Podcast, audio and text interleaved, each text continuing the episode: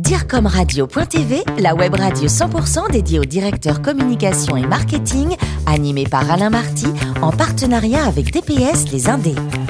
Bonjour à toutes et à tous, bienvenue à bord de DIRCOMRadio.tv. Vous êtes plus de 11 000 directeurs de la communication, du marketing et dirigeants d'entreprise à nous écouter chaque semaine en podcast. À mes côtés dans les salons de l'hôtel Alfred Sommier à Paris, dans le 8e arrondissement, rue de l'Arcade, pour co-animer cette émission. Frédéric Clippé, président de l'agence de communication DPS Les Indés. Bonjour Frédéric. Bonjour Alain. Ainsi que Richard Fremder, rédacteur en chef adjoint de DIRCOMRadio.tv. Bonjour Richard. On, Bonjour. on parle gestion d'actifs aujourd'hui. Hein Oui, effectivement. Alors, c'est pas forcément un sujet facile à comprendre. C'est pour ça qu'on va demander à notre invité de nous expliquer tout ça. Mathilde Salama est directrice communication de Ecofi Investissement et RSE. Bonjour Mathilde. Bonjour. Alors, vous avez une maîtrise de sociologie économique, un DESS Master 2 de pub marketing euh, au CELSA. Euh, Qu'est-ce que vous retenez du monde professionnel après votre expérience dans l'agence Boom et Bang? Alors, euh, déjà, le monde universitaire, moi, m'a énormément plu. Je trouve qu'il est très dévalué aujourd'hui. C'est un monde que je trouve passionnant. C'est un monde de savoir et d'autonomie qui a été assez exceptionnel. Et donc, le passage dans l'entreprise, je suis passée d'un monde intellectuel à un monde de pragmatisme. Donc, au début, c'était un peu euh, compliqué. Mais euh, j'ai beaucoup apprécié toute la solidarité finalement qui existe dans les entreprises.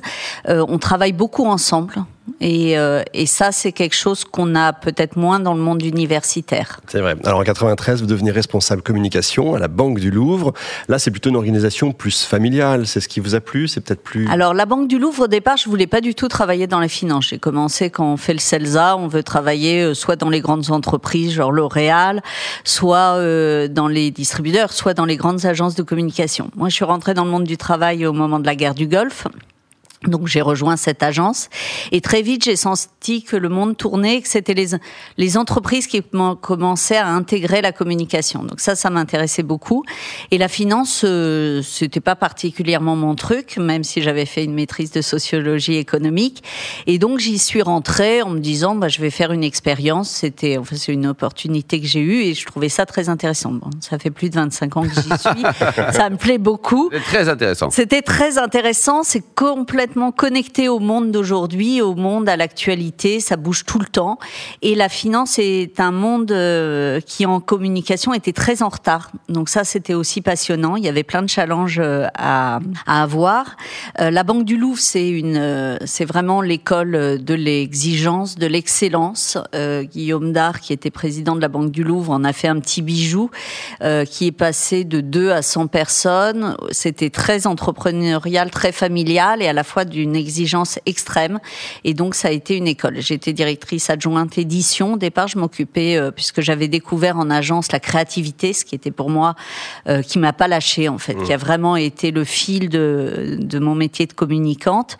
Euh, mais après, avec la Banque du Louvre, j'ai euh, peu à peu j'ai appris tous les métiers. Je suis devenue directrice communication adjointe et c'était vraiment extrêmement passionnant. Et en 2003, vous devenez directrice communication d'HSBC Private Bank. Là, c'est un grand groupe, on change de monde à nouveau. Oui, alors il y a eu une fusion en fait avec quatre entités de banques privées puisque les Anglais ont eu la bonne idée de fusionner toutes leurs entités de banques privées euh, en France qui étaient rattachées au CCF à l'époque.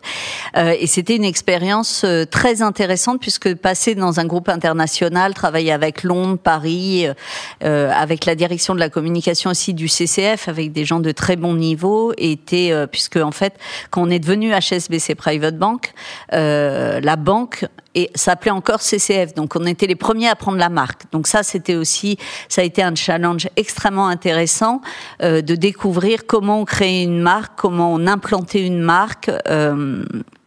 Dans un pays en lien avec les Anglais. Donc ça a été une belle expérience, effectivement. Et enfin, bah, 2008, vous entrez chez Ecofi Investissement. Alors, c'est quoi Ecofi Investissement Alors, euh, Ecofi Investissement, c'est la filiale de, de gestion du crédit coopératif. Donc, c'est euh, une, une société de gestion qui est dans la finance engagée, qui est euh, dans la finance responsable. Alors aujourd'hui, tout le monde parle d'investissement socialement responsable. C'est très à la mode, de climat, de transition énergétique, écologique. Il faut savoir que quand je suis rentrée euh, chez Ecofi, c'était un peu euh, des extraterrestres au milieu. On considérait que c'était un marché de niche. On considérait que voilà, c'était c'était engagé, mais c'était pas très important. Aujourd'hui, c'est vraiment mainstream. Euh, Ecofi Investissement, j'y suis rentrée parce que j'avais envie de retrouver une entreprise familiale, entrepreneuriale. J'avais envie de, de retrouver aussi euh, les, des valeurs qui étaient plus proches de moi, puisque bon, c'est vrai qu'HSBC était un grand groupe, mais on travaillait entre Londres, Paris, euh, euh, il y avait euh, bon, plein de directions, c'était un peu compliqué, donc j'avais envie de, de retrouver euh, une unité qui était plus proche de mes valeurs et plus proche aussi de la diversité de la communication. C'est-à-dire que souvent dans les grands groupes, quand vous évoluez, vous faites soit que des relations presse, soit que de l'événementiel, etc. Et moi, je trouve ça très important d'avoir toute cette transversalité au niveau de la communication. Frédéric oui, bonjour Mathilde. Bonjour. Vos produits d'investissement sont souvent labellisés, récompensés pour leur dimension éthique ou socialement responsable. Pourtant, j'ai le sentiment de peu connaître la marque Ecofi Investissement. Est-ce une volonté de laisser la vedette aux offres? Alors, euh, on a une clientèle en fait d'investisseurs institutionnels avec qui on communique beaucoup en direct, donc tout l'aspect communication. Euh. Moi, je suis rentrée chez Ecofi Investissement pour euh, faire monter en puissance au niveau de la visibilité, mais c'est vrai qu'au départ, c'était pas euh, forcément recherché. C'était une entreprise qui était qui est une société de gestion qui travaillait avec la clientèle du crédit coopératif, et donc c'était le crédit coopératif qui était en fait la marque faire de lance. L'autre clientèle, c'est les investisseurs institutionnels, donc on communique beaucoup en direct. C'est c'est une, une société de gestion qui est pardon? C'est plutôt B2B. Oui, c'est plutôt B2B sur cet aspect-là exactement. Et puis c'est une société de gestion qui est beaucoup dans la proximité, dans l'écoute, dans la, proximité client. Donc la communication est un support de ça. On fait beaucoup de pédagogie et euh, de communication. Euh, pour expliquer justement l'investissement responsable. On a fait beaucoup de vidéos. Euh, on a une vidéo qui a atteint plus de 90 000 vues, donc c'est en fait beaucoup pour la société qu'on est. Donc on a beaucoup monté en visibilité. On est aujourd'hui euh, très reconnu en termes d'investissement socialement responsable et il y a quasiment pas un article, enfin il y en a de temps en temps, mais pas un article de presse qui sorte où on ne soit pas euh, interviewé, cité, parce que on est, on a l'historique et le c'est l'historique et le quotidien euh, d'Ecofi Investissement euh, d'être dans cette finance utile, d'être dans cette finance responsable. Donc on a une gamme de produits euh, depuis un an, on a 100% de nos fonds ouverts euh, qui sont gérés selon les principes de l'investissement socialement responsable. Alors qu'est-ce que ça veut dire? Ça veut dire qu'en fait on a l'analyse financière traditionnelle, ça je pense que tout le monde sait. Euh, il y a au-delà l'analyse extra-financière, c'est-à-dire l'analyse des enjeux environnementaux, sociaux et de gouvernance. Et cette analyse-là, on l'a fait nous en amont du processus, ce qui permet en fait d'avoir un filtre qui euh, enlève entre 20, 40 et 60 de l'univers de départ. Et donc on essaie, on investit dans les entreprises les plus vertueuses à ce niveau-là. On rajoute à ça euh, une exclusion sectorielle, donc des secteurs comme le tabac, les armements controversés, euh, les le charbon, etc. On a aussi une exclusion des paradis fiscaux, ce qui est quand même plus rare puisque euh, moins d'entreprises font ça. Et on a aussi une analyse des controverses. Donc, par exemple, quand il y a un incident majeur d'une entreprise, euh, on, euh, une atteinte aux droits de l'homme, une atteinte aux éthiques des affaires. vous vérifiez, vous êtes vigilant à tout ça. Voilà, on est vigilant à tout ça et on exclut les entreprises donc qui ont les controverses majeures par rapport à ça. Mmh. Euh, et donc ce sujet-là, euh, on cherche à le faire comprendre auprès des institutionnels et du grand public de plus en plus.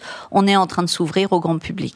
Finalement, ça ne doit pas être très simple de faire rimer éthique et performance. Oh là De faire rimer ça dans vos stratégies de communication. Eh ben, détrompez-vous, ça, fonctionne très très bien. Euh, D'abord parce qu'en fait, euh, l'analyse extra-financière euh, est beaucoup basée sur la gestion du risque. En fait, vous analysez une entreprise avec plein de spectres différents. On a plus de 300 indicateurs qu'on surveille, donc vous allez augmenter l'analyse du risque. Or, euh, en gestion d'actifs, euh, c'est le rapport rentabilité-risque qui, qui fonctionne. Et donc, plus vous travaillez sur le risque, plus euh, vous avez de chances de contribuer Nous, on parle de contribution à la performance. Alors après, euh, la enfin, c'est les performances passées ne préjugent pas des performances futures. On le dit toujours. Et c'est vrai qu'un fonds action, ça sera pas le même risque, bien sûr, qu'un fonds obligataire. Mais euh, l'analyse extra-financière ajoute des critères, ajoute une analyse euh, rend l'analyse de l'entreprise beaucoup plus complète, beaucoup plus à 360 degrés et permet justement de gérer les risques, donc d'augmenter la performance. Par exemple, si vous avez une entreprise euh, qui euh, a des problèmes de controverses, d'incidents, de réputation, aujourd'hui en plus avec le enfin avec le, on est quand même dans un monde ultra ouvert où la moindre, le moindre incident peut nuire à la réputation de l'entreprise. Vous voyez les cours boursiers baisser de manière très très forte. Et du coup, de ne pas avoir investi dans cette entreprise permet au portefeuille bah, d'avoir une meilleure résistance et donc une meilleure euh, performance. Alors j'ai envie de vous taquiner un petit peu. Vous distribuez vos produits en partie via des CGP, euh, conseillers en gestion de patrimoine, qui n'ont pas toujours des comportements très éthiques. En tout cas, ils n'ont pas forcément toujours bonne presse. Est-ce qu'il n'y a pas une dissonance dans cette stratégie de distribution et le positionnement de votre offre? Alors euh, non, euh, les conseillers en gestion de patrimoine, il faut être très clair, moi quand je suis arrivée il y a 11 ans euh, chez Ecofi Investissement, ils s'intéressaient pas du tout à l'ISR il s'intéressait aux performances. Il s'avère qu'on avait de bonnes performances, donc c'était une clientèle effectivement qui était proche de nous. Euh, donc ils étaient en fait d'accord pour qu'on fasse de l'investissement socialement responsable, à condition qu'on ne grève pas la performance, ce qu'on a évidemment toujours euh, toujours cherché à faire. Euh, les conseillers de gestion de patrimoine sont en train de changer ils sont en train de prendre conscience de tous justement cette partie risque au niveau euh, des entreprises, des risques extra-financiers. Euh, ils sont en train de bouger aussi dans leurs valeurs comme euh, beaucoup de, enfin quand même les citoyens, c'est quand même une évolution, une révolution en ce moment autour du climat, autour même du social, parce qu'on parle beaucoup de climat, mais chez Ecofi, on est très attaché à l'équilibre entre l'environnement, le social et la gouvernance, puisque c'est ces trois aspects du tout, et, euh, donc euh, de plus en plus, ils sont intéressés. Et puis la clientèle qui vient chez nous est une clientèle qui a des valeurs proches. les CGP, je je ne sais plus combien il y en a, mais il y en a quand même beaucoup. Vous avez euh, certaines CGP comme Pascal Bossan, par exemple, qui est très impliqué aujourd'hui, et c'est une montée en puissance, donc il n'y a aucune contradiction. Quelle place accordez-vous au digital dans vos stratégies de communication? Alors très fort, puisque en fait on a, il y a cinq ans, on avait, euh, il y a cinq ans, on avait un site internet qui existait à peine. On n'était pas sur les réseaux sociaux. Donc euh, j'ai mené en fait toute la réforme de la plateforme de marque, la réflexion sur nos positionnements avec notre signature de marque active pour le futur, avec la création donc la, création totale en fait d'un site internet, euh, avec cette transversalité que je voulais de la responsabilité, puisque c'était euh, c'était vraiment dans nos dans nos valeurs et dans notre histoire. Euh, et puis euh, on a on est entré il y a quatre ans dans les réseaux sociaux et donc c'est on monte en puissance là-dessus. Et là on est en train de rénover la plateforme de marque puisque en dix ans bah, tout ce monde-là du climat, l'investissement socialement responsable a complètement bougé. Mathilde, pour terminer, le plus beau métier du monde, c'est quoi? C'est dire comme écrivain ou jardinier? Ah, euh, bah en fait, écrivain, moi j'ai beaucoup aimé la communication avec l'écriture. Je pense qu'aujourd'hui, il y a toujours l'écriture, contrairement à ce qu'on croit. Elle est plus ciselée, elle est plus fine, elle est finalement euh, euh, très intense par rapport aux vidéos, par rapport euh, les scénarios doivent être très pointus écrivain, c'est quand même un métier que j'aurais beaucoup aimé faire. Merci beaucoup Mathilde, merci également à vous Frédéric et Richard. Fin de ce numéro de Dire comme Radio.tv. Retrouvez tout le podcast sur notre site. On se donne rendez-vous jeudi prochain à 10h précise pour une nouvelle émission. Dire comme Radio.tv vous a été présenté par Alain Marty en partenariat avec DPS Les Indés.